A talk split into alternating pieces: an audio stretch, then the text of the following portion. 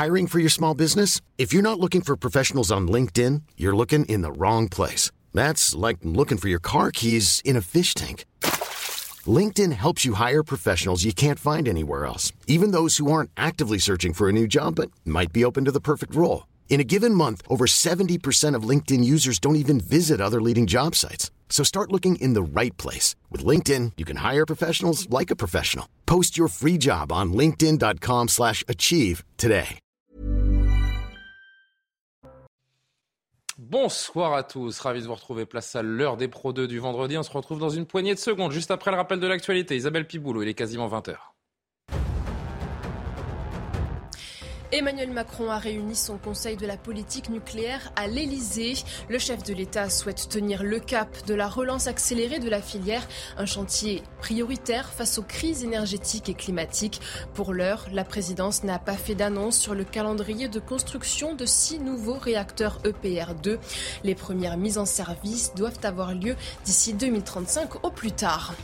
2,2 milliards de dollars à l'Ukraine de la part des États-Unis, une nouvelle aide militaire incluant des roquettes, ce qui pourrait quasiment doubler la portée de la force de frappe ukrainienne contre les Russes. Par ailleurs, la France et l'Italie livreront au printemps un système de défense sol-air pour aider l'Ukraine face aux attaques de drones, de missiles et d'avions russes. Et puis le monde de la mode en deuil. Paco Rabanne est mort à l'âge de 88 ans. Le couturier espagnol s'est éteint dans le village de Porsal près de Brest où il vivait. Homme d'affaires, parfumeur, le créateur était connu pour son excentricité et sa vision audacieuse. Il avait commencé sa carrière en créant des accessoires pour Dior, Saint-Laurent ou encore Cardin. L'heure des Pro 2 du vendredi en compagnie de Judith Weintraub ce soir. Bonsoir, cher Judith, grand reporter au Figaro Magazine. Patrick Roger nous accompagne, directeur de Sud Radio, directeur général de Sud Radio, bien sûr. Comment ça va, monsieur Frédéric Durand, directeur d'inspiration politique? Ravi de vous accueillir, tout comme Kevin Bossuet, professeur d'histoire-géographie. Les présentations sont faites. On a beaucoup de choses à évoquer euh, ensemble euh, ce soir jusqu'à 21h en direct. Et évidemment, d'abord, la famille, la famille de, de Siem qui s'est euh, exprimée aujourd'hui devant la presse au lendemain de la découverte euh, du corps de la jeune femme tuée par un proche, ce multirécidiviste de 39 ans dont on parlera également dans un instant. Sachez qu'une autopsie était réalisée euh, aujourd'hui. Elle permettra peut-être, certainement dans les jours qui viennent, d'en savoir plus sur les circonstances qui ont amené à ce passage à l'acte du principal suspect qui a reconnu les faits en garde à vue. Mais avant de s'intéresser à son, profil, à ce qui, aurait pu probablement être évité également, ce drame, euh, écoutez une première réaction de son cousin, donc le cousin de, de Siem et sa cousine également, ses, ses deux cousins germains en état de sidération totale encore évidemment. Siem, c'était quelqu'un d'adorable, hein, vraiment. Vous avez pu le voir, euh, ça se reflétait sur son visage dans les photos. Elle avait de la lumière, elle, euh, gardait des enfants comme elle pouvait garder sa grand-mère, comme elle pouvait euh, aider son frère quand il, travaillait au snack. Elle était, entre guillemets, polyvalente. Elle était aimante. Voilà, on l'aimait, on l'aimait. Je ne pourrais pas vous en dire plus, excusez-moi. Juste que, voilà, la famille, on se retrouver, nous, juste nous et faire notre deuil comme il se doit et qu'on enterre ma cousine comme il se doit. Ah, les mots manquent forcément dans un cas comme celui-là, on peut l'imaginer, c'est épouvantable pour la famille.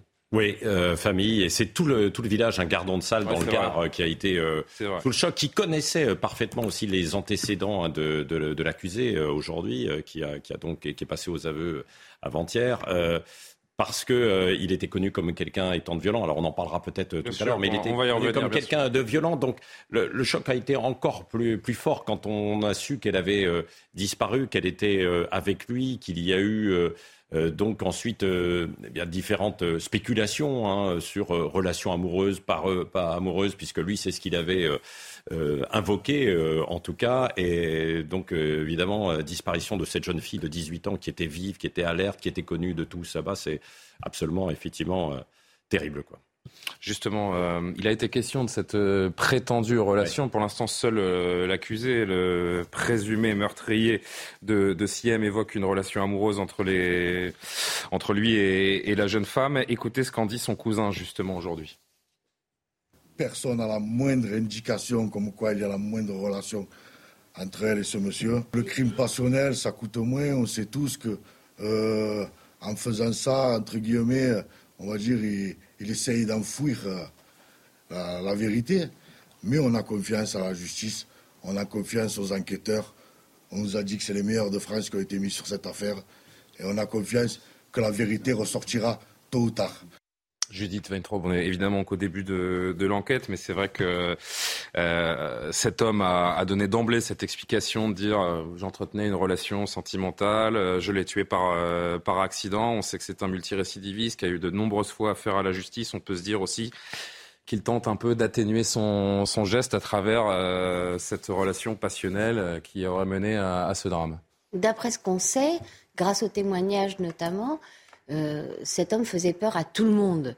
Euh, donc euh, vraiment, imaginer qu'il ait eu une relation amoureuse, je ne vais pas l'exclure, hein, je ne mène pas l'enquête, je n'en sais rien, mais ça paraît fort peu probable.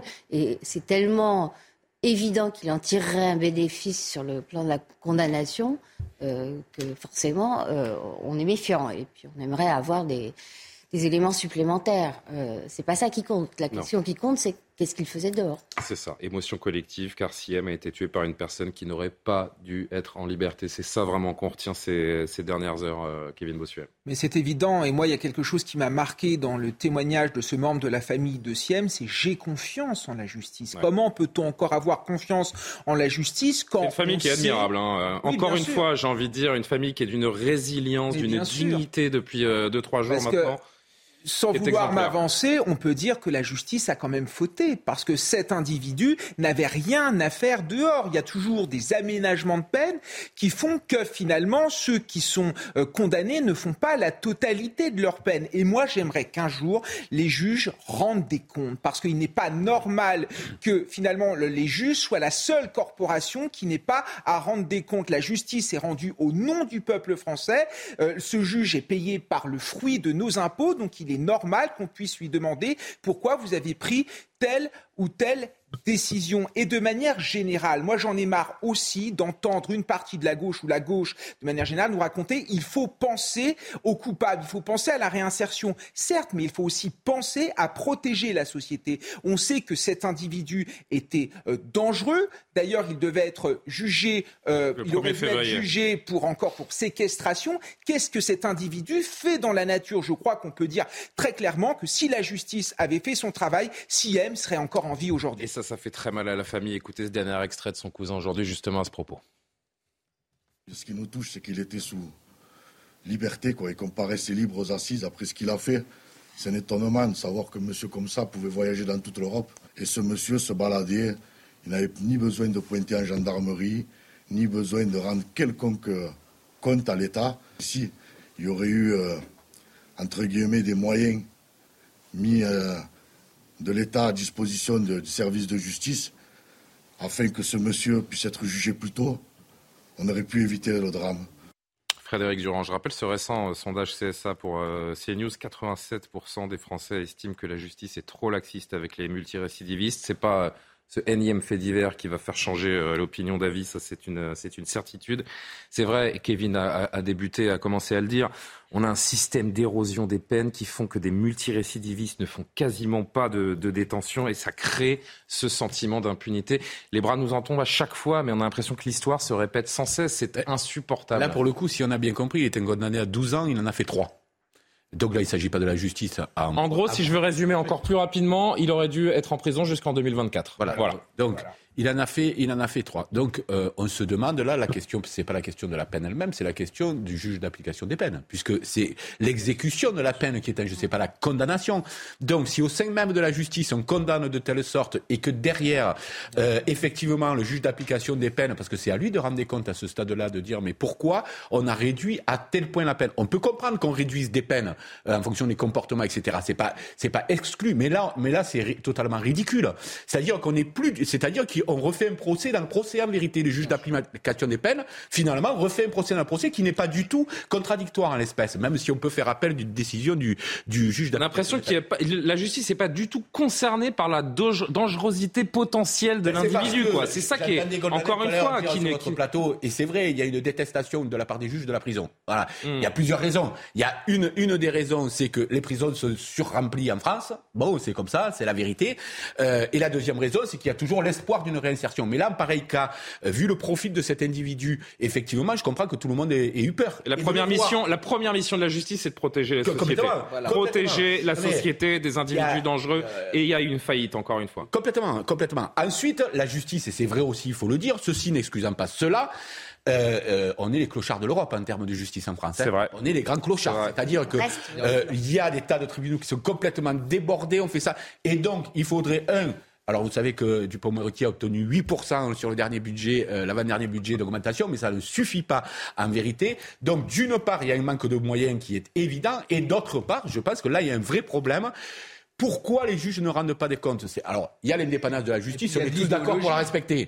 Euh, mais à un moment donné, quand il y a des erreurs de telle, de, de, de, telle nature, je pense que tous, dans nos métiers respectifs, moi je suis directeur de la publication, si je publie quelque chose qui fonctionne incompréhensible. pas, eh ben, je vais aller en procès. Hein, c'est incompréhensible. Une erreur de diagnostic à ce point doit amener à identifier des responsabilités. On ne peut pas vivre autrement. Dans ce pays, il n'y a jamais de responsable, jamais d'explication et surtout jamais d'excuses. Le juge d'application des peines qui a fait sortir cet homme de prison.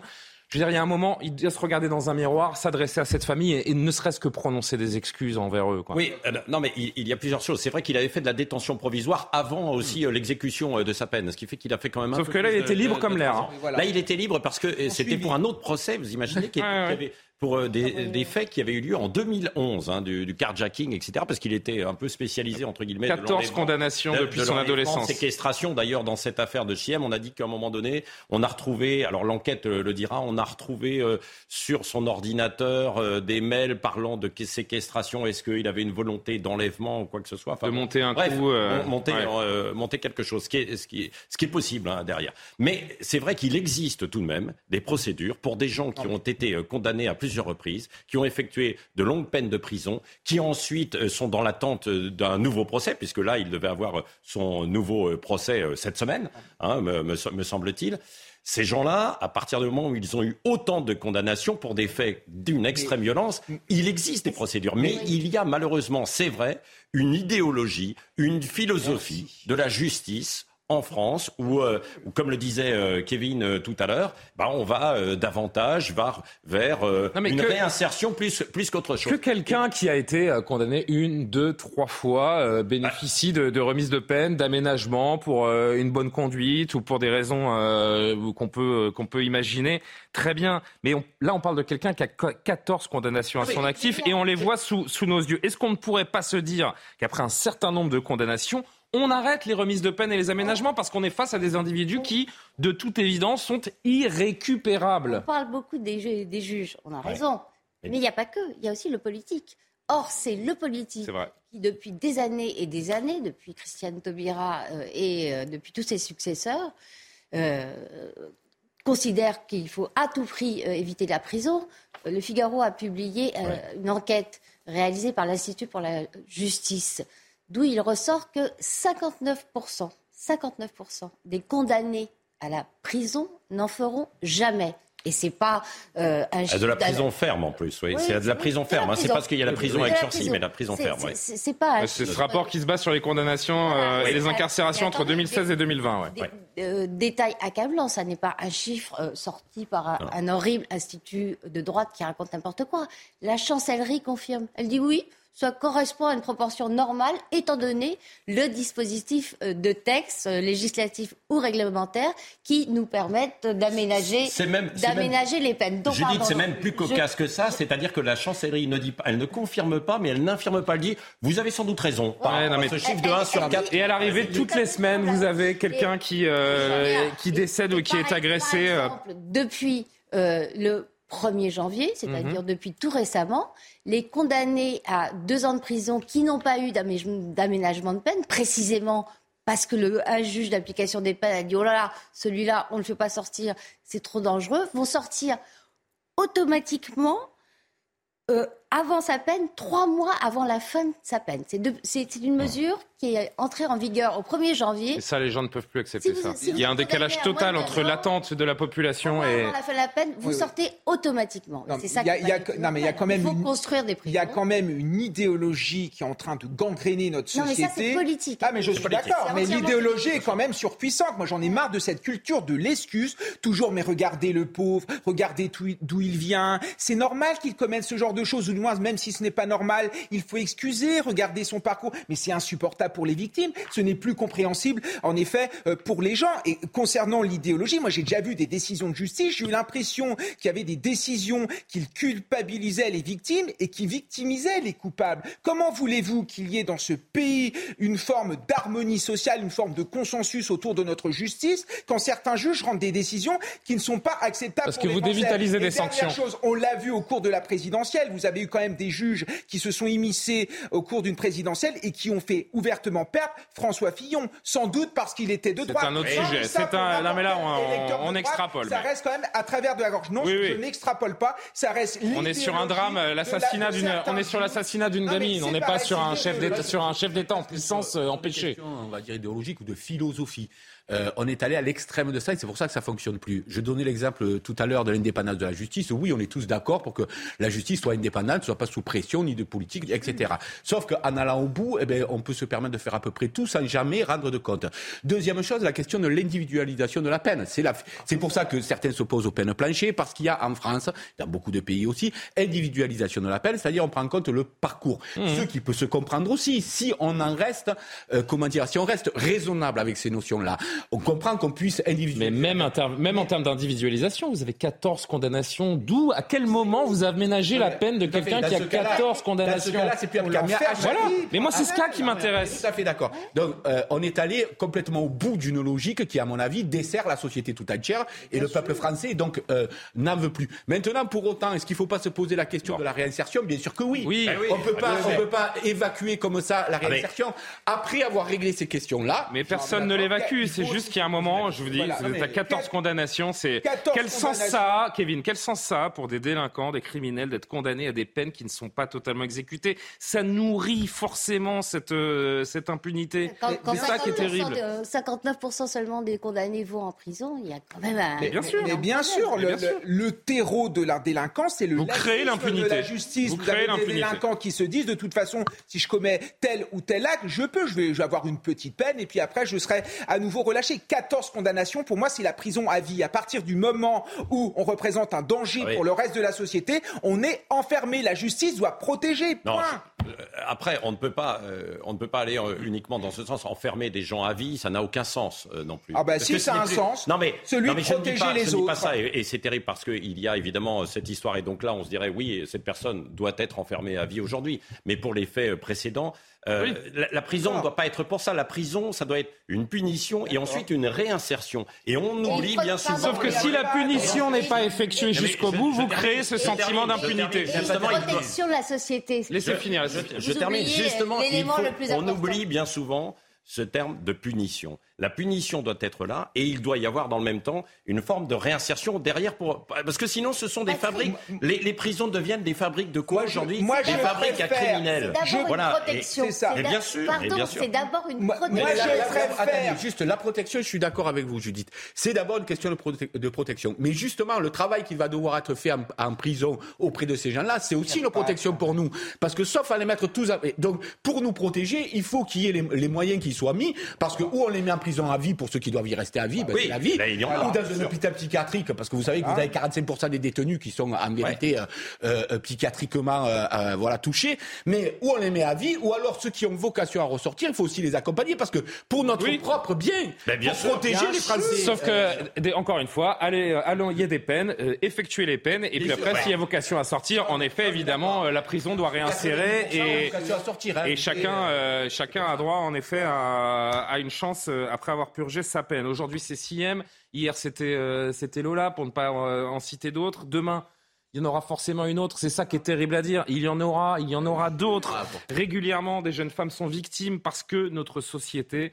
n'est pas capable aujourd'hui de, les protéger. Et, parce que là, on parle d'un drame terrible avec euh, cette jeune fille, mais il y a beaucoup d'autres, beaucoup d'autres faits dans la société qui, euh, bien souvent, euh, mm. pourrissent la vie en fait des quartiers. On en parle avec des gens qui, qui sont condamnés, qui n'effectuent pas, comme le disait Judith, leur peine et qui continuent en fait de pourrir jusqu'au jour où il y a un, un, fait beaucoup plus grave. Et on conclut juste, je voudrais rappeler encore une fois à quel point cette famille est, digne et exemplaire. On a vu d'ailleurs sur le, le premier extrait d'interview, on a vu ce jeune homme euh, qui était sur la gauche du, cousin, qui est le petit frère de, de Siem, qui était dans un état euh, évidemment euh, terrible, qui a pas voulu, euh, qui a pas voulu s'exprimer, mais qui était, qui était présent, qui est, qui. Euh, la famille qui reçoit de nombreux messages de toute la France, même de l'étranger, qui a même eu des propositions de, de cagnottes, de dons d'argent pour les, pour les aider à surmonter cette, cette épreuve, et qui a refusé toute forme d'argent ou d'aide financière. Ça dit encore une fois beaucoup sur, sur cette famille et l'aspect absolument exemplaire qu'ils ont d'aborder ce, ce drame. On suivra évidemment l'enquête notamment les résultats de l'autopsie qui en diront plus et qui euh, certainement euh, mettront à, mal la version du, principal euh, accusé. On enchaîne avec euh, nos grèves qui nous sont chères, chers amis, et cette euh, réforme des retraites qui continue de crisper euh, un maximum. Faut-il interdire les grèves des transports pendant les vacances? C'est ce soir, vous le savez certainement, vous qui êtes peut-être en famille, le début des congés d'hiver pour la zone A, des vacances qui arrivent au même moment que la mobilisation sociale contre la réforme des retraites. Deux dates à, deux dates à retenir si vous avez un train à prendre. Le 7 février, mardi, grosse perturbation à prévoir dans les transports. Le samedi 11 février, Là, s'il y a des grèves, c'est plus embêtant car c'est au moment vraiment des, départs en vacances. Le ministre des Transports qui a commencé à, évoquer l'éventualité, euh, pourquoi pas, d'une euh, obligation de continuité de, de service. C'est possible, ça existe chez certains de nos voisins, notamment chez les, chez les Italiens. Écoutez Clément Beaune aujourd'hui. Moi, je veux qu'on ait des réponses concrètes et pas des slogans. Le service minimum, si c'est un pourcentage de service, on sait que c'est extrêmement difficile à faire parce que soit vous mettez un très haut pourcentage de service et là, c'est une atteinte au droit de grève qui est protégé heureusement par notre Constitution, soit vous mettez des, taux de service, 10%, 20% des trains qui sont très bas et en réalité, ça n'améliore pas vraiment la situation par rapport à ce qu'on connaît, même les jours de grève. Donc, ce qu'on regarde, il faut le regarder sérieusement pour avoir des vraies réponses pratiques pour les usagers. C'est la question des mobilisations au sein des entreprises publiques. Quand il y a des salariés grévistes, par exemple, il y a d'autres volontaires qui peuvent remplacer, rendre service. Il y a la question aussi des délais, parce que quand il y a une grève, parfois, c'est un peu moins grave si on s'organise à l'avance, si on sait à l'avance. Aujourd'hui, il y a un délai de 48 heures qui est fixé par la loi, la loi d'ailleurs dite sur le service minimum. On peut regarder, mais ce sera un débat législatif qui prendra un petit peu de temps, si euh, ces délais peuvent pas être aménagés ou complétés. C'est une piste de réflexion aussi. Et puis, je crois que par le dialogue social, on peut d'abord éviter les grèves. Euh, Là, il y a la question de la réforme des retraites qui est particulière, mais quand il y a du dialogue social sur les salaires, sur les conditions sociales, c'est comme ça en réalité qu'on évite les conflits. C'est vrai que c'est très encadré chez nos voisins italiens. Hein. On a regardé de près ça euh, tout à l'heure avec Benjamin Manot. Regardez cette, euh, cette infographie. Euh, voilà, vous avez des dates pendant Pâques, les vacances d'été, la Toussaint, l'Épiphanie, lors d'élections également. interdiction de faire grève à ces dates. Pourrait-on s'en inspirer, Judith? Oh oui, oui. Et, comment? Mais il y a encore plus fort. Vous allez en fâcher beaucoup là. Hein. Ah non. Tant pis. En Allemagne, euh, les fonctionnaires n'ont pas le droit de faire grève du tout. Quand on rentre dans la fonction publique allemande, on sait qu'on n'aura pas le droit de faire grève. C'est une contrepartie, une obligation. Mais là, on parle d'une tradition française. Euh, il y a bah, des traditions qui peuvent changer. Vous, voulez vous convertir aux traditions italiennes et pas aux traditions ah, moi, allemandes je me convertis à rien. Moi, je, vous savez, je, suis là juste pour euh, recueillir vos avis. On a un service minimum qui a été euh, instauré, en tout cas sous ce nom-là, par Nicolas Sarkozy en 2007, qui n'assure pas de service minimum. Pourquoi?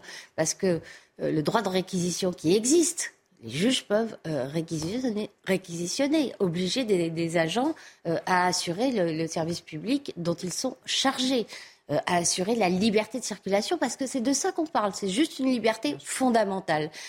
ils ne le font pas ou vraiment à reculons. On l'a vu avec les raffineries où il a fallu attendre des jours et des jours pour que des juges se prononcent pour des réquisitions et qu'enfin elles aient lieu. Ils ne le font pas parce qu'ils ont peur euh, de la réaction surtout de l'opinion et ils ont peur, et eh oui, de la majorité. La, majorité des Français, la majorité des Français est attachée au droit de grève. Oui, mais ils ont peur surtout de la, des réactions de la minorité euh, agissante. Donc vous avez des, des, politiques qui sont transis de peur en disant oh là là, si on utilise le, droit de réquisition, euh, ça va être une catastrophe, et on se retrouve complètement bloqué. Regardez ce sondage qu'on vous montrait depuis hier 43% des Français sont favorables à l'interdiction des grèves pendant les vacances c'est-à-dire que 57, ils sont euh, défavorables. L'hostilité à la réforme, j'ai envie de dire, est plus forte que les menaces de blocage dans notre pays. Oui, bah, vous connaissez les. Ah oui, mais vous, vous êtes, vous, êtes dans les. Euh, on ne, changera, évidemment pas les Français, cette culture de la contestation, cette culture de la révolution. Bon, c'est notre identité, Kevin. Soyez fiers. Oui, mais il y a une partie de notre identité que j'aimerais bien. Ah bon ah, C'est nouveau ça. Moi, je suis d'accord avec le calme. ah, scoop. Je, je, suis fonctionnaire d'État. Je n'ai jamais fait grève et je n'ai et je ne ferai jamais grève. J'ai l'amour du service public chevillé au corps et pour mais moi. Mais c'est par amour du service public qu'ils font grève pas vrai. Ah. Et, pour ah moi, faire grève, ce serait finalement renoncer à ma vocation première. En outre, je trouve que les gens qui font grève, qui empêchent les gens de circuler, qui empêchent les gens d'aller travailler, c'est juste une honte. On peut protester, on peut contester une réforme, mais sans empêcher les, autres de, mettre en avant leur liberté. À un moment donné, ça va bien. Il y en a marre que dans ce pays, il y ait une minorité qui fasse la loi et que les politiques soient à plat ventre devant cette attendez, minorité. Attendez, Kevin, on parle, là je parle de la réforme des retraites. 70% hein. des Français sont contre, 93% des actifs. Les Français Français sont avec les grévistes. les Français valident le blocage. Moi, je vous dis, on peut manifester, être contre une réforme sans bloquer tout un pays. C'est la, euh, Kevin Bossuet, c'est la théorie du passager clandestin. C'est-à-dire C'est-à-dire ah. qu'en fait, il, bénéficie de beaucoup de choses que les grévistes lui ont obtenues à lui. Ah. Parce que, évidemment, que quand ça se débloque au niveau des salaires, etc., il dit pas non, j'en veux pas, euh, euh, parce que je suis pas allé manifester. Parce que moi, je ferais, ah. finalement, je dirais, ben, toi, tu n'as pas manifesté pour ça, ben, toi, l'augmentation, tu l'auras pas. Non, je vais finir. Donc, déjà, en, soi, en soi, je, c'est tellement facile comme opposition de dire, je ferai jamais grève, fait, si vous pouvez la faire Moi, je ne vois pas quelle grève récente, euh, non, non, pour conséquence d'augmenter mon salaire. Vous êtes pour ou contre cette réforme des retraites mais euh, Moi, je ne suis pas forcément contre cette réforme des retraites. Ah, vous n'êtes pas forcément contre, d'accord. Donc, une oui, chose... enfin, oui, réponse de Normand. Moi, je pense que si on veut être cohérent jusqu'au bout, tous les acquis de la fonction publique euh, jusqu'à vous, parce que c'est une histoire, la grève aussi, c'est une histoire de combats sociaux. Euh, c'est trop facile de la limiter juste à des gueulards euh, alcooliques qui vont qui vont manifester. Non, ça n'est pas ça dans l'histoire. Personne n'a dit ça. Non, dit ça. non, mais je, je veux dire qu'à un moment donné, ce sont que des gueulards. D'ailleurs, on parle de grogne, comme s'il s'agissait d'animaux, parce que ce sont les animaux qui grognent, ce ne sont pas les êtres humains. Moyennant quoi, moyennant quoi, moi je pense que si on ne veut pas de grève, il ne faut pas profiter des avantages que vous a, que vous a fait obtenir la grève. Ensuite, oui, la majorité des Français sont d'accord d'accord pour que parce que on va conclure. parce que parce que c'est universel ce problème-là des retraites. Ils sont pas d'accord les Français quand ça concerne les corporations pour les régimes spéciaux. Là, ça dépasse les corporations. Autant de gens dans la rue. Quand ça concerne tout le monde, ils sont d'accord. Et dernière chose, il interdire pendant les vacances? Mais alors pourquoi il faut pas les interdire pendant le travail? Parce que vous voulez empêcher les gens d'aller travailler. C'est pour ça qu'on est Parce pour la méthode Donc on l'interdit complètement, c'est-à-dire pendant les vacances pour que les gens partent en vacances ah et pendant le travail pour qu'ils puissent aller travailler. Ah Donc on interdit la grève. On va euh, redire un mot parce que Patrick n'a rien dit et que j'ai encore une ou deux questions à, à vous poser. On va parler aussi de ces obstructions de la, de la NUPES et ça se tend hein, également avec euh, la gauche, cette histoire de motion référendaire. On entendra Sandrine Rousseau qui nous en a fait une très très belle encore. Restez avec nous rien que pour l'entendre. À tout de suite. L'heure des Pro 2 revient juste après le rappel de l'actualité. Il est quasiment 20h30. Isabelle Piboulot. Adhésion de l'Ukraine à l'Union européenne, Volodymyr Zelensky juge possible d'engager les discussions cette année. Lors d'un sommet à Kiev, le président du Conseil européen a affirmé son soutien. L'Ukraine, c'est l'UE, l'UE, c'est l'Ukraine, a déclaré Charles Michel. Mais le processus d'adhésion ardu nécessite des réformes et pourrait prendre des années.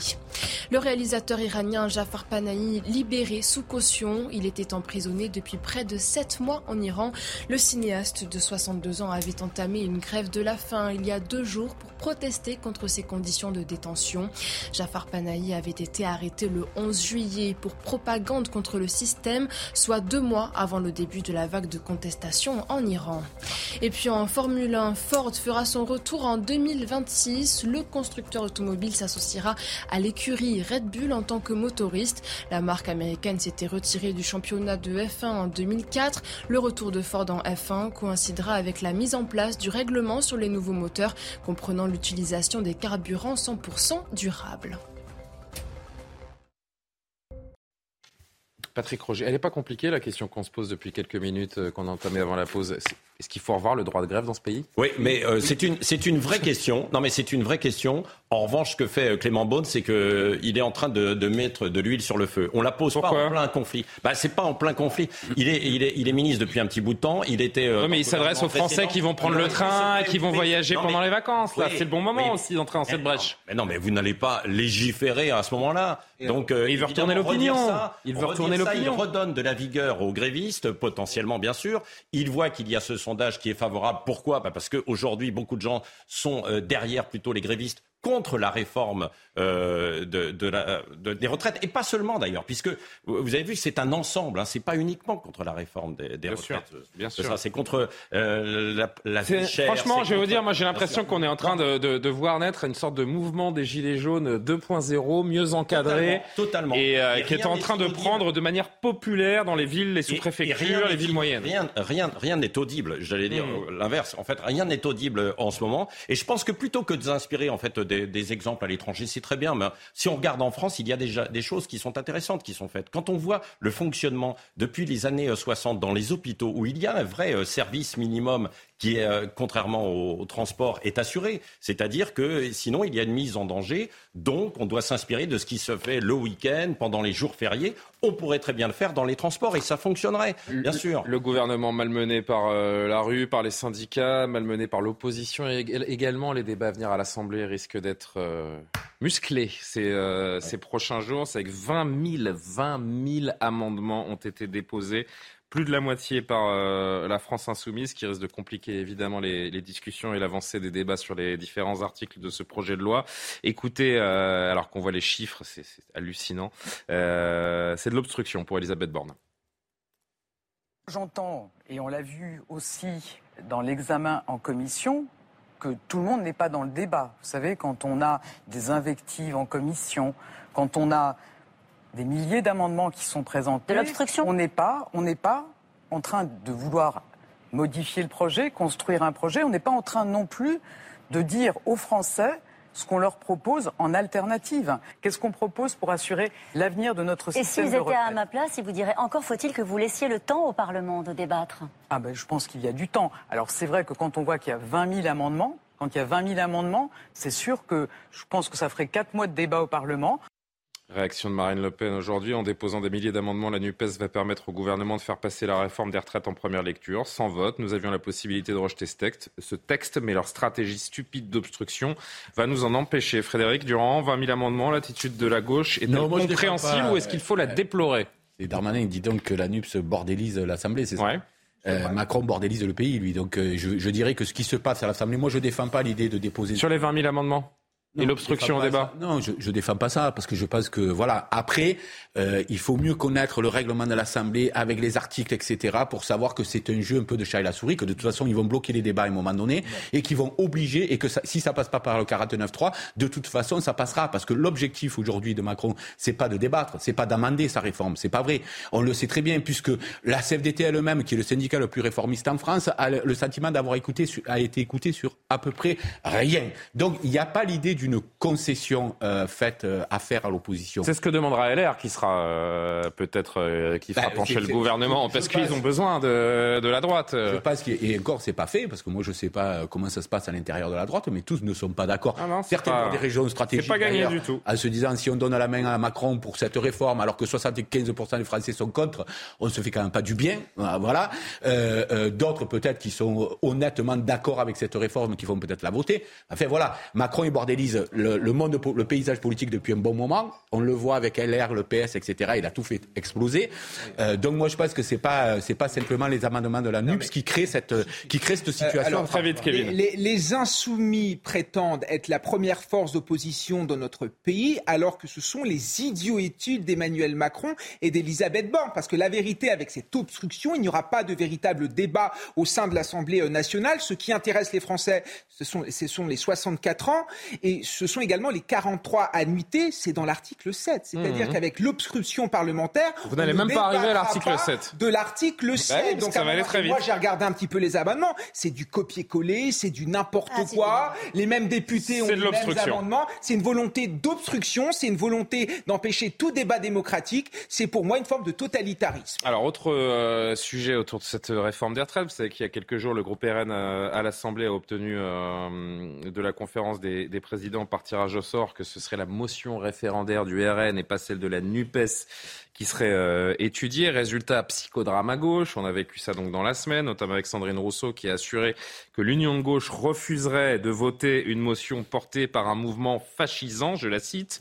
Elle va encore plus loin ce matin chez nos confrères de France Bleu Gare. Écoutez, regardez. Alors c'est une motion référendaire et oui nous ne la voterons pas parce que euh, le, le Front National est un est un parti politique qui euh, qui fricote avec le fascisme, avec le, qui est fascisant et il n'est pas question mais alors il n'est vraiment pas question d'aucune manière que nous euh, transigions avec cela. Ce sont des, des mouvements qui sont violents pour, certes, pour certaines parties de la population. en l'occurrence là, les immigrés. Moi, je ne veux pas. Enfin, je veux dire, il est hors de question que je travaille avec ces gens-là d'aucune manière. Sandrine Rousseau, vous, êtes en train d'expliquer en fait aux Gardois qui ont élu eux quatre députés RN sur six qu'ils euh, ont participé en fait à, mettre en place un, régime fascisant, comme vous dites? Eh bien, je dis que quand on vote RN, on, a une, complicité avec ça, oui. Et oui, et c'est un problème. Et ça n'est pas vrai que le vote n'implique pas de responsabilité.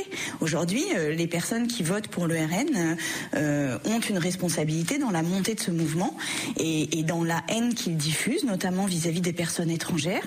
Et, ça n'est pas possible, en fait. voilà, nos valeurs démocratiques ne sont pas celles-ci.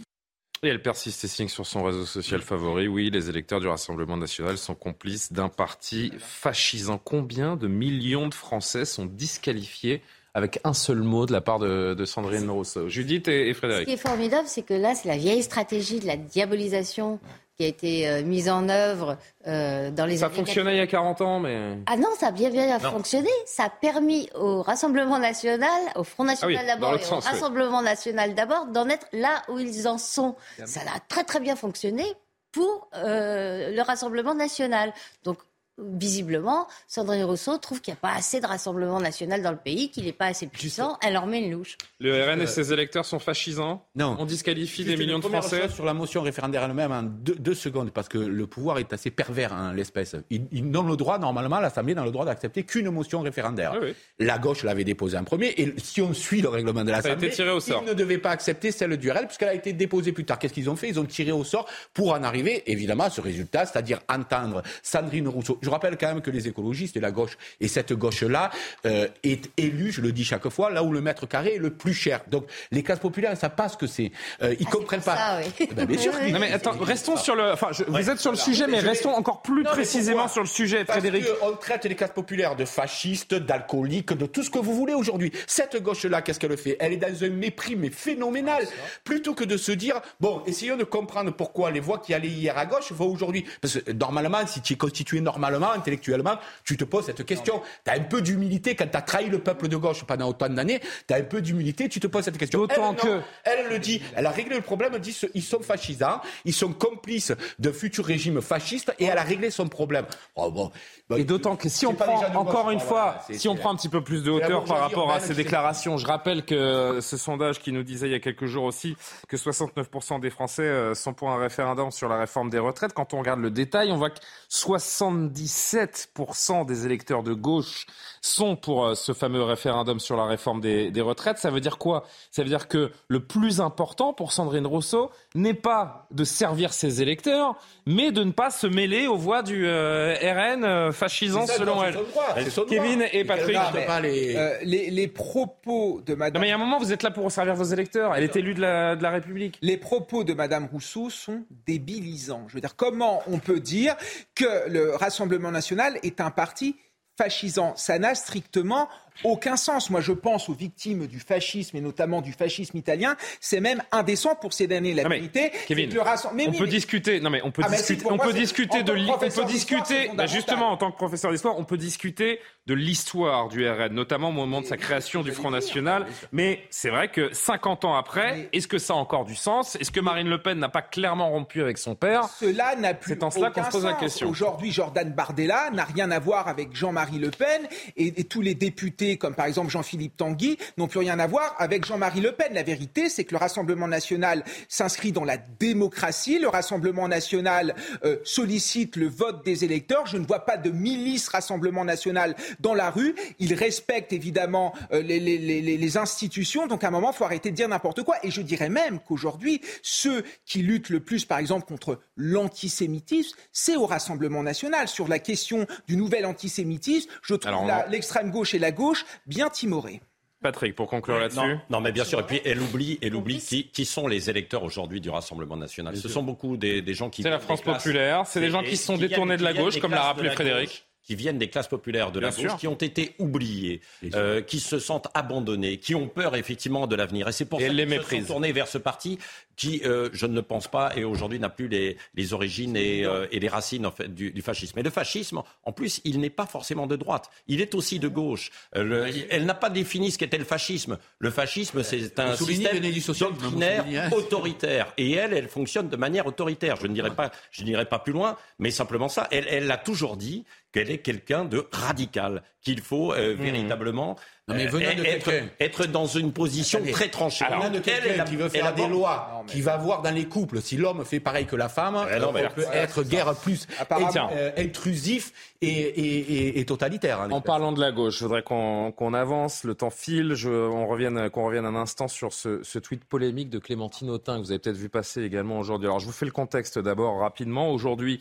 vous avez le député de la huitième circonscription des Français de l'étranger, Meyer Habib, que vous voyez à l'image qui a perdu son siège à l'Assemblée après l'annulation de sa victoire aux législatives bah, par le, par le Conseil constitutionnel. Une nouvelle accueillie avec satisfaction par Clémentine Autain qui s'est fendue, vous le voyez en haut de l'écran, d'un Mazel Tov en reprenant la célèbre formule utilisée en guise de, de félicitations dans la communauté juive. Face à une avalanche de commentaires indignés, Clémentine Autain a rapidement euh, rectifié le tir. Mon propos a heurté certains d'entre vous de bonne foi. Je préfère retirer mon tweet et éviter toute polémique inutile. Un commentaire ironique qui, euh, qui passe mal. Certains ont évoqué un antisémitisme euh, décomplexé, dérapage ou pas dérapage? Le, le Mazel Tov ne, ne, me choque pas. Euh, en revanche, tout le reste euh, de l'œuvre.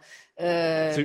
C'est déjà, dans un premier temps, c'est pas très courtois de se réjouir du malheur des autres. C'est très inélégant, mais enfin, on n'attend pas d'élégance de la part de Clémentine Autain. C'est pas son registre. Elle ne l'a jamais revendiqué. l'ensemble de son œuvre et l'ensemble de son discours, son antisionisme, sa haine d'Israël, jamais démenti.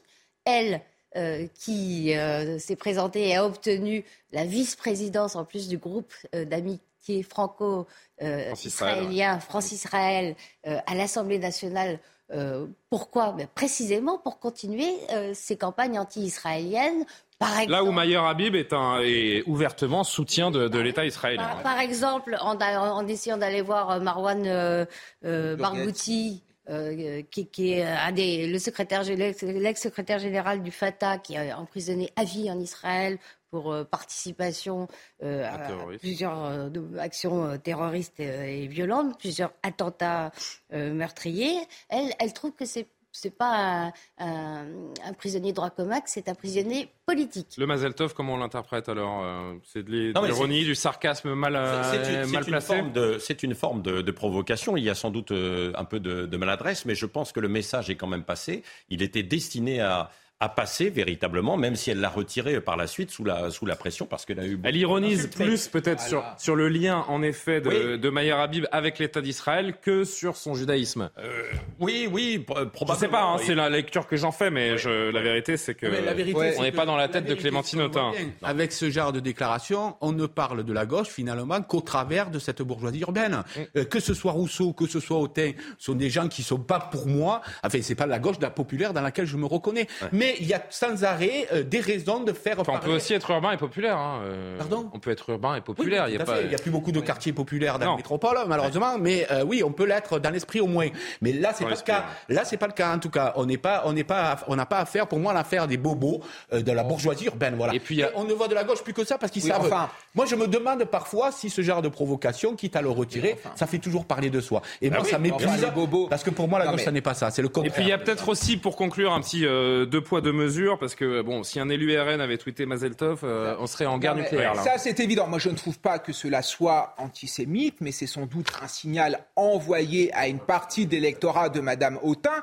Et quand Frédéric parle de bobo, la vérité, c'est que Clémentine Autain, son électorat, c'est un électorat en partie issu de l'immigration. Et, cette volonté de surfer sur l'antisionisme, qui n'est que le faux-nez de l'antisémitisme et qui fait des ravages, notamment dans nos banlieues, c'est une stratégie qui est bien ficelée. Vous savez, quand vous êtes en banlieue, vous avez euh, beaucoup de gens d'extrême gauche qui, euh, devant la caméra, tiennent un discours plutôt soft et dès qu'il n'y a plus de caméra, sont profondément antisionistes, nous racontent que Israël, c'est l'horreur, que même les juifs massacrent des enfants palestiniens. Donc évidemment, moi, les gens qui disent qu'on peut être antisioniste sans être antisémite, je n'y crois absolument pas. Bon, il nous reste euh, un peu moins de trois minutes. Je voudrais juste qu'on évoque rapidement, parce que c'est quand même euh, très étonnant euh, cette affaire. Le Pentagone qui a révélé hier qu'il suivait la trace depuis plusieurs jours, à la trace, pardon, les mouvements de ce ballon chinois volant à très haute altitude au-dessus des territoires des États-Unis, des sites militaires sensibles.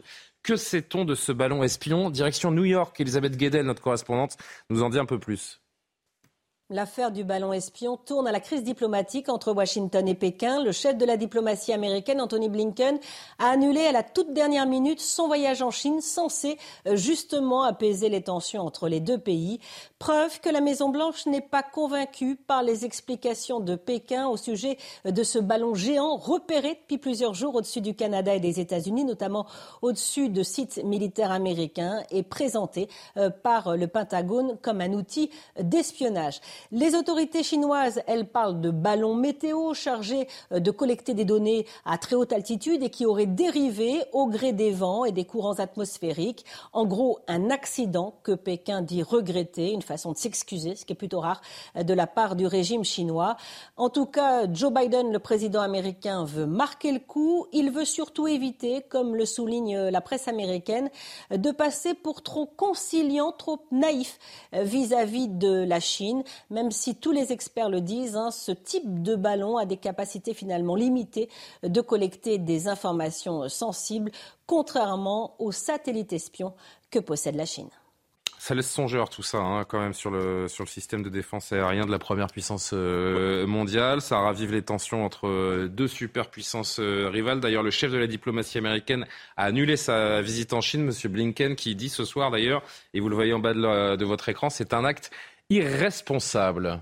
Non, mais on voit qu'il y a, y a du test en ce moment entre, et du bras de fer entre, entre la Chine et les États-Unis. C'est vrai qu'on est, euh, nos regards sont beaucoup portés euh, sur euh, la guerre en, Ukraine avec la Russie, mais de l'autre côté, il y a cette guerre économique et il y a cette guerre d'espionnage qui, qui n'est pas nouvelle.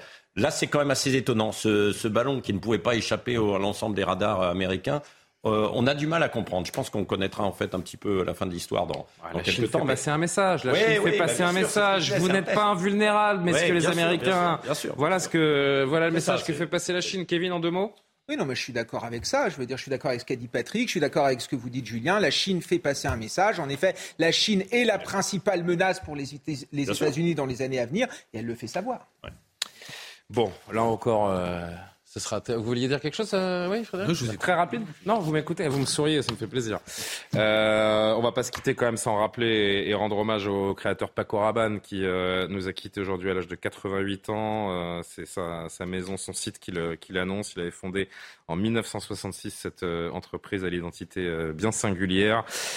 synthèse de, de style contemporain avant-gardiste, ce savoir-faire novateur, ce créateur audacieux qui avait été surnommé le métallurgiste de la mode ah par Coco Chanel plus qu'un créateur, c'est un personnage. Hein. On a tous en tête, évidemment, les, les, les présages. Planning for your next trip? Elevate your travel style with Quince. Quince has all the jet-setting essentials you'll want for your next getaway, like European linen, premium luggage options, buttery soft Italian leather bags, and so much more. And it's all priced at 50 to 80% less than similar brands. Plus, Quince only works with factories that use safe and ethical manufacturing practices. Pack your bags with high-quality essentials you'll be wearing for vacations to come with Quince. Go to quince.com slash trip for free shipping and 365-day returns.